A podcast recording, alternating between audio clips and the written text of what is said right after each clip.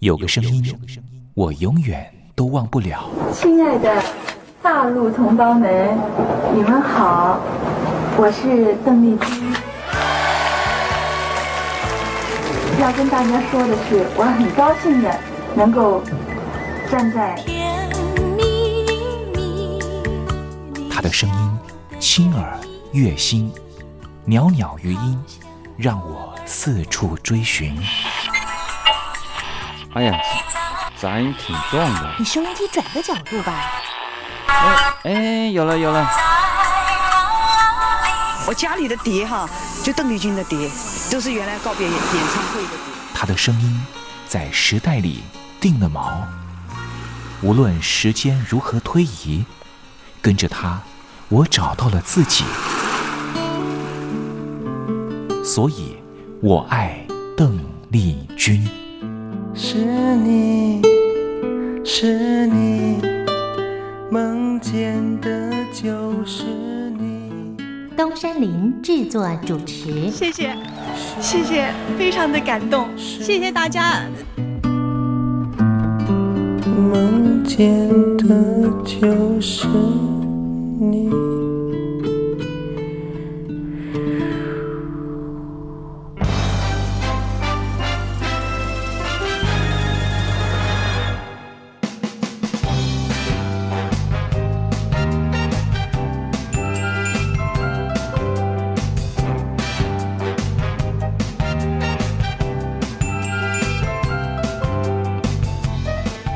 大陆听众朋友，您好，我是您的好朋友东山林，在台北问候您。正在为您进行的栏目就是《我爱邓丽君》。我们的节目是每个礼拜一到每个礼拜天的凌晨一点钟和晚上的七点三十分准时在光华之声的频道为您服务。哇，又到了双休假日的时候啊！双休假日在家里头和家人团聚，或是呢和朋友出去玩乐，最重要的是什么呢？就是在双休假日的时候，千万一定要保有好心情啊！笑靥堆满脸，人人都欢喜。这笑啊是什么呢？快乐的时候的面部表情，当然也可以是面部没表情，可是心里却很高兴啊。人家说笑口常开，笑不可抑，笑容满面，笑掉大牙，笑颜逐开，笑里藏刀。无论怎么样，都希望在我爱邓丽君的栏目里面，在双休假日的时候，东山林能够提供您满怀开喜的机会。在双休假日的《我爱邓丽君》的栏目里面啊，东山林啊特别为您推出的单元就是“丽君爱说笑”。邓丽君啊，据说是一个非常喜欢捉弄别人、搞笑的人啊。以前呢，每次在表演之前的后台啊，上场前啊，邓丽君呢都是大家的开心果。后来呢，有和她比较熟识的艺人朋友，还有记者就问邓丽君说，为什么每次啊在后台的时候呢，都会呢让大家开怀大笑？邓丽君就说啊，上台前当然应该轻松开怀啦，这样待会上台之后的表演才能够更为的尽兴。哇，邓丽君就是这样非常贴心的人，所以我爱邓丽君的栏目呢，秉持着邓丽君的精神，在双休假日的时候呢，安排丽君爱说笑的环节，也希望听众朋友呢，在双休假日保有好心情，能够面对周间的任何工作或是功课上的挑战了哈。好，节目的一开始呢，先送上一首邓丽君的好听歌曲。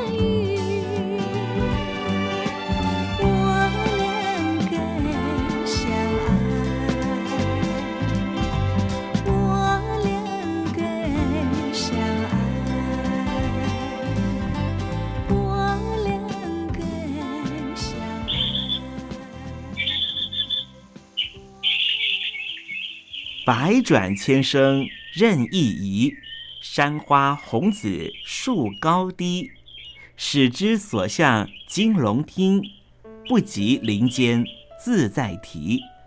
宋代的大文豪欧阳修用这首诗来形容他偶然在山林间听到了画眉鸟的啼叫声。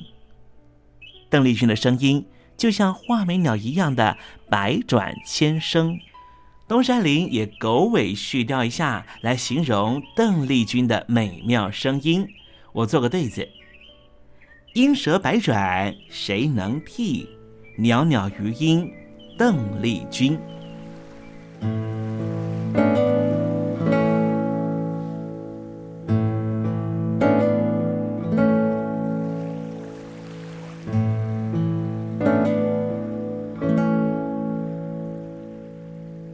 这里是光华之声，正在为您进行的栏目就是我爱邓丽君。我们的节目是每个礼拜一到每个礼拜天的凌晨一点钟和晚上的七点三十分，准时在光华之声的频道为您服务。听众朋友，如果想和东山林联系联系、交流交流，也欢迎你写信到台北邮政一七零零号信箱，台北邮政幺七零零号信箱。接下来为您进行的环节就是丽君爱说笑。丽君爱说 笑，丽君爱说笑。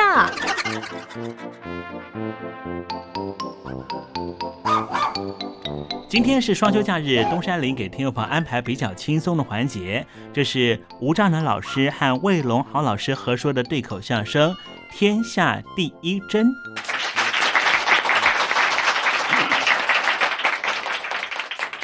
这个过去啊，有这么一句话，哪句？用医杀人不用刀。这怎么讲啊？这就是说呀，要是遇上那些医术不高明而又不负责任的大夫，他一胡乱给你下药啊，就跟他拿刀杀人那是一个样的。哎，那可不是。搁到现在啊，那句话呀已经不能适用了。哦，如今呢，没有庸医了。谁说的啊？现在这么医术发达。这个仪器也精密多了，药物也是很普遍呢、哎，就是因为了有这样的进步，才产生了大批的秘医跟庸医。哦，是啊，刚才我说的那是，庸医杀人不用刀啊。现在是庸医杀人专用刀，哦，哎呦，不开刀吓唬你，他怎么赚你的钱呢？哦，是是，赚钱不要紧呢，啊还能借着理由啊，把你开肠破肚给剐了。哟，这多缺德呀！从前那会儿啊，交通不发达，医药呢也不齐全。嗯，最可怜的呢是那些农村里的乡下人，哦，他们怎么办呢？没医院，没药铺，请大夫抓药啊，都得往城里跑。是，来回这么一折腾啊，这病可能就耽误了。哦呦，备不住。所以啊，就有这么一种专门走村串户、卖野药、看病的庸医。哦，走江湖的郎中，哎，这种人的穿戴啊，还是人模狗样的。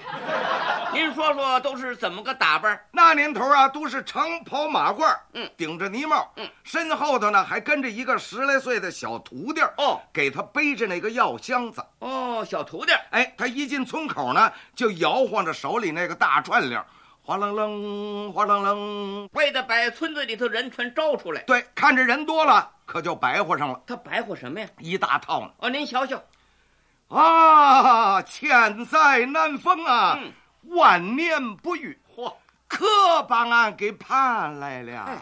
谁盼你来着？俺可是身先一把抓呀！哦，不亚于华佗在世，扁鹊还阳，您听听，外号叫天下第一针。嚯，我的针扎下去，不论什么病都能治啊！哦，这都能治什么病啊？什么腰疼、腿疼、胳膊疼、膀子疼、十几奶疾、大肚子脾疾，我是全都能治。咦，他还是全科啊？，哎，还真有倒霉的。怎 么？先生，您能治百病啊，那可太好了。哦，快进来吧，我们这儿啊有个病人。哎，开张了。那没关系，病人碰上俺呢，那就算有救了。嗯，小二哥，跟我进来。对，到屋里头去看看吧。这病人呢，感情是个小小子哦，小男孩得的呢是大肚子痞疾哟。这孩子瘦的皮包骨了，嗯，在炕上那儿直哎呦，哦俩手托着那个大肚子啊，真够让人烟心的。这病他治过吗？这个，呃，我是包治不包好 啊？怎么不包好啊？跟他们不包好，给你这儿治，哎，就须好了。哟，什么叫就许啊？这叫胆大无命鸟，病治有缘人呢。嗯，我不治便罢，我一治，官保叫他下地。能让他下地太好了。这个病啊，得扎针呐、对呀、他叫天下第一针嘛，扎针一定拿手。哎呦，先生，那可太好了，您就快给扎吧。嗯，本家儿也同意了。他回身叫徒弟，嗯，开箱子，干嘛把咱那针呐、取出来，把针拿出来，拿出来，本家儿就吓一跳，怎么了？那根针长啊，足够一尺儿，哟，那是针吗？那是自行车上的轮条，哎，前边儿磨了个尖儿，就这么使唤了。我孩子他妈一看就吓愣了，嗯，哎呦，先生，您这这是什么呀？没见过。不认识吧？嗯，这是我们祖传的妙法神针呐、没见过。嗯今天我就让你开开眼。哎呦，人命关天，这是开眼玩的吗？哎呦，先生，这要是给孩子扎上，那还活得了啊？对，了，是得问问。哎呦，你懂什么呀？嗯，扎针扎的是穴道，嗯，只要穴道扎对了，嗯，准能治病。嗯，不要害怕，你们就听好吧。那就等着瞧吧。小孩他妈瞧见这针呐、吓得一直打哆嗦。嗯，那能不害怕吗？哎那个，他呢，嗯，本想啊比划比划，人家一害怕呢，骗俩钱儿他就走了，就完了。哦，那么说他这个针不能治病啊？这个也分怎么说啊？赶寸了呢，还真能治病，为什么呢？他得分扎哪儿。啊，风湿啊，腿疼啊，扎下去啊，还就许管用。哦，起针以后呢，也没什么危险。哎，扎小孩的肚子那可就不行了，怎么呢？这地方能随便乱扎吗？那可个，不，五脏六腑都在那儿呢。没想到他拿着这针呢，嗯，冲着那小孩肚脐眼儿那儿啊正比划呢，嗯还没等比划好，这手这么一哆嗦，噗一下子，怎么了？那根车条扎在小孩肚子里多半截儿，哟，这是失手了。小孩儿哎呦了一声，嗯，把他妈吓了一跳，嗯，呀，你看你这孩子，给你治病你怎么还不老实点儿啊？啊，疼是不是啊？嗯那能不疼吗？那个，莫慌莫慌，我给他起针。哦，起针，说完了，一摁，这时候他说别慌啊，嗯，他心里也慌了，怎么呢？后腰眼儿那边儿都露出尖儿来了。哎呦，扎通了。从一瞧见他拿这针，那孩子他妈这心就提了到嗓子眼儿了。哦，是，这会儿呢，他这个心反而倒放下来了，怎么呢？听不见那孩子哎呦了。哦，这么着，孩子他妈放心了。嗯，先生说的对，这针呢是止疼。嗯你看孩子都睡着了嘛， 过来这么一摸呀，小孩这个脑袋，嘿，他妈乐了。乐什么呀？扎针以前呐、烧的跟火盆似的，摸着都烫手。你看扎了针以后，这不马上就退烧，脑门都冰凉了吗？哦，是啊，哎，等撩开被子这么一看呐，哟，怎么了？挺了！啊，孩子，孩子，你睁眼看看妈，看看娘啊！哎呦，我的肉喂！得得得得，出了人命了。哎，别哭别哭，不要紧，他呀那是晕针哦，运针。哎，一会儿就缓醒过来了。你给俺开点麻钱，俺走了。哦，他要溜啊。哦，你还想走，还想要钱呢？你不是治病的先生，你是我们这孩子催命鬼儿。你过来看看，他这是运针吗？哎，对，过去看看吧。哎，你别闹腾好吧？我天天在外边治病，嗯，治好了的无其数了，还没扎死过人嘞。嗯，我倒要看看，他这他他他怎么样？呃，他也傻了。哎呦，小孩没气儿了吗？哎哎，那个什么，沉住了气，莫慌。这孩子呀，他大概是这嗯个，是唤醒不过来了。哎呦，他这是跟我没缘呢。没缘。 胆大无命鸟，病治有缘人嘛。得了，死私了私了私了就拉倒了，行吧？拉倒！哎呦，你这话可太气人了。我们这孩子就这么样白白让你给扎死吗？说的是。啊哎，人活百岁是难免一死，死了倒好哎，省得活受罪了。哎，这叫什么话呀？孩子省得受罪了，大人也省得花钱了，这不是两全其美吗？这像人话吗？啊，那也要不那样好了，看病的钱呢，俺不要了啊，你们赶快买孩子。咱们两边好了哟，这么说人家本家让他走吗？哎呦，那女的拉着他这哭啊！啊，那有不哭的吗？这会儿街坊邻居也都来了，嗯、七手八脚的抬着死孩子，拉着庸医就上县衙门打官司啊！人命官司摊上了，这小徒弟可给吓坏了。嗯、啊，师傅，这怎么办呢？那没见过这阵仗、啊，莫慌莫慌，有俺呢！啊，没他还坏不了事呢。 拉拉扯扯就到了堂上了。嗯。县官问他：“这孩子是你给扎死的吗？”他怎么说呀？哎，是俺给扎死。哦、哎，不不不，不是那个什么，不是俺给扎死的。他是这个孩子，啊他晕针，他那那什么，这反正这针呢，反正我就是说保他下地。呃这什么乱七八糟的？ 县官仔细一看，这死孩子啊，也为了难了。怎么呢？这孩子这病就是不扎。啊也得死，哎，那倒是啊，是啊，我们也知道啊，这孩子不扎也活不了多久了。可是这大夫他说他能治啊，还要保他下地呀、啊，是他说的。哎，谁说的？谁说的？我说是保他下地，这是没错的。嗯，你看看，这不是从炕上下到地下来了吗？ 哎呦，这是双关语啊用到这儿了。县官听了也就说了，这么样吧，本县呢给活人出出气，嗯，罚他呀背着这孩子游街，哎。我派人跟着敲锣，让他自个儿宣布他的罪状。哦，都游哪儿啊？凡是本县所管的地方，都得给我游到了、哦，让全县的人都知道了。你自个儿认罪啊！游完了，我就把你放了。这可便宜他了。哎，看起来这个地方俺是蒙不下去了。那可不，还用你说吗？县官派了几个人，嗯、前面给敲锣，后边的压着他、嗯、啊，这就游吧。正赶上六月三伏天儿，正热。这庸医从衙门那背起这死孩子来，走了没多远就受不了了，热呀！我说中尉啊，嗯，你们有病啊，可别找俺呢，别找他，俺是个卖野药的，哎，俺骗人的。哐哐哐哐！他背这死孩子越走越沉，嗯、气喘吁吁啊，一边走呢，可一边就跟他这徒弟打商量，商量什么呀？我说。小日子，嗯，你可不能见死不救啊！怎么了？哎呦，咱们是有福同享，有难同当。哎，我背了半天了，背不动了。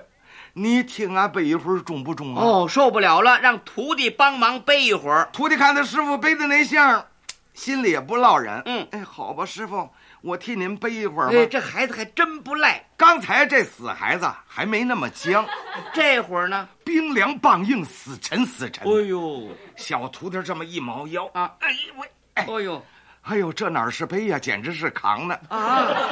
哎，中尉啊，这孩子可不是我扎死的啊，这是我师傅扎死的、啊。哎这他说话怎么这味儿、啊？哎呦，他是又累又饿又害怕呀！哎呦，这孩子招谁惹谁？衙役们一看。哎呀，行了行了行了，放下吧放下吧。怎么了？再背下去，这儿又要出人命了。哎呦，可不是嘛！ 几个衙役一商量，天要热，干脆吧，把他们放了得了。放了。哎，你们以后还干这不干这个了？还干不干了？说。嗯，哎，只要你们放了俺们，俺这一辈子再也不干这个行子了。哦，不干了。好，那走吧。哦，放了他们了。这爷俩一听放了，嗯，赶紧就走啊。可是没过了几个村子，嗯，那小徒弟那儿就嚷饿。那是十几岁的孩子嘛，正贪吃的时候。这庸医啊，把串铃拿出来了，哦、哗啦啦啦，哗啦啦啦，他那又摇晃上了。啊！百年不遇是机会难得呀，俺、嗯、是天下第一针呐、啊，哦、能治百病，什么湿疾、奶疾、大肚子、脾疾，我是全都能治啊。好嘛，又干上了。小徒弟看不下去了，嗯，师傅，您怎么还治病啊？是啊，废话，不治病咱们吃啥？啊，听说挣了钱给你买好的吃，嗯，正这说着呢，就听有人那喊了：“先生，怎么又有人请他看病？是吗？老天爷饿不死瞎家巧。哦，这爷俩呢就跟着进了一个小院啊，来到屋里往炕上一瞧，躺着一个大胖子，得的是气鼓。哦，气鼓。哎，那肚子啊鼓得跟气球似的。是，这个病人的体重足够两百八十多斤啊，跟那葛小宝差不了多少。哦大块头，他还是那套，嗯，胆大无命鸟，病治有缘人呢、哎，给别人治不敢说，嗯，给他治，保管叫他下地。哦，又管下地呀、哎，这个病啊，得扎针呐、哦，扎针。刚一说扎针，可把小秃头给吓坏了。怎么师傅，您可别扎了。怎么呢？您再扎死这个，我背不动啊的。哎，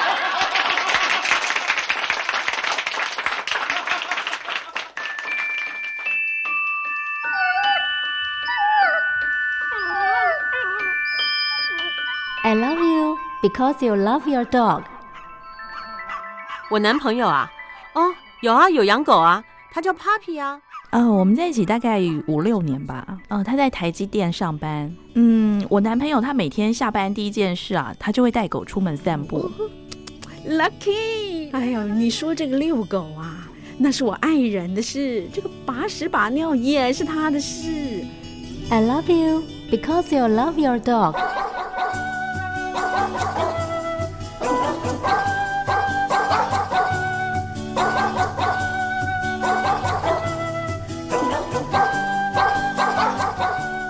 I love you. I love you because you love your dog.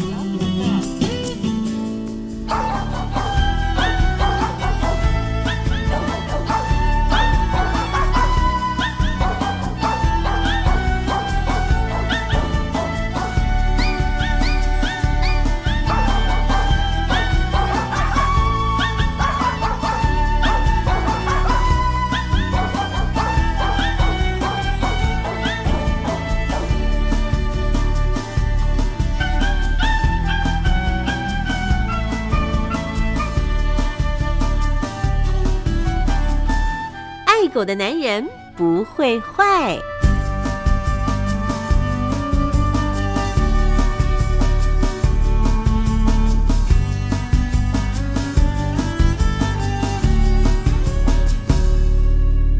狗是人类最忠实的朋友。从一个人怎么对待狗狗，就大概可以知道他是怎么样的一个人。我是不太坏的男人东山林，有任何狗狗的问题都可以在这里得到解答哦。在今天“爱狗的男人不会坏”的单元，我们来聊一个问题。这个问题就是呢，为什么狗狗总爱追着猫跑？在 TM 朋友的印象中啊，应该都会觉得猫跟狗应该是世仇吧，因为每次呢都会看到它们追逐打架，这确实也是个事实。但是它主要的原因是什么呢？就是因为猫和狗的肢体语言有许多会让彼此误会的地方。同样的姿势和动作啊，在对方的意义上呢却完全相反，因而造成敌意越来越重，最后呢就没有办法彼此信任了。比方说摇尾巴吧，对狗狗来说啊，大范围的摇动尾巴代表的是友善，没有恶意，希望能够拉近彼此的距离。但是对猫来说，摇尾巴表示的却是警告信号之一，是要求增加距离，希望对方滚远一点，不然我就要出爪攻击了。狗狗呢，如果被猫的尾巴误导，以为对方和自己一样很友善，就有可能会被猫攻击。这时候，狗狗就会认为猫你是个骗子，明明说好要做朋友的，怎么会突然就翻脸打人呢？在猫方面呢，也会觉得这狗呢太白目了，我已经警告你滚远一点，干嘛要一直挤过来？另外一个常见的误会呢，就是翻肚子。对狗狗来说啊，这是极端的服从姿势，传达的是没有威胁的讯号。但是对猫来说，要攻击之前，它们才会翻肚子，因为这个动作呢，可以让猫更灵活地运用它的爪子来攻击来犯的敌人。因此，当狗狗看到猫咪翻肚子的时候啊，还以为猫咪是投降求和了，靠近猫的身上想闻一闻，这时候肯定被猫咪打成花脸。再来一个致命的攻击啊，就是身体的接触了。猫咪的身体接触是靠着肩膀、头部、胸部来磨蹭对方，把自己的气味儿留在对方的身上作为友好的表示。但是在狗狗的身体接触语言上面，是利用碰撞或是压制来表示自己的强势主导地位。因此，当猫咪用身体接触狗狗示好的时候，狗狗会以为猫咪是在逞威风，这对体型具有优势的狗狗来说是完全不能忍受的事情，一定会加以反击。完蛋啦，双方的误会就更大了。正因为猫狗之间的误会这么多又这么大，所以双方都会心存不满，觉得对方不知道在想什么，很难建立良好的信任基础。而在一次误会之后，下次见面就更加疑虑，难免就引发之后的追打冲突，很少能够和平相处的。不过，如果猫和狗能够很小就在一起生活、一起长大，那么就有机会在双方杀伤力都不大的时候，解决彼此的误会，学习正确的解读方式，知道对方的真正心意，还是能够和谐的一起生活在同一个屋檐下。嗯，从这猫狗的相处之道，似乎呢，我们也能够想到两岸互动的情况了。好了，今天爱狗的男人不会坏为您解答的问题就是：为什么狗狗总喜欢追着猫跑呢？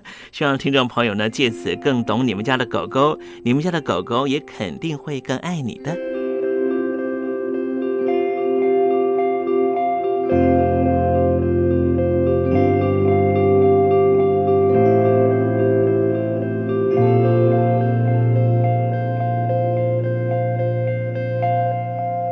好了，看时间，节目已经接近尾声了，非常感谢听众朋友收听今天的《我爱邓丽君》，我是你的好朋友东山林，在台北问候您，明天同一时间继续在光华之声的频道见面了，拜拜。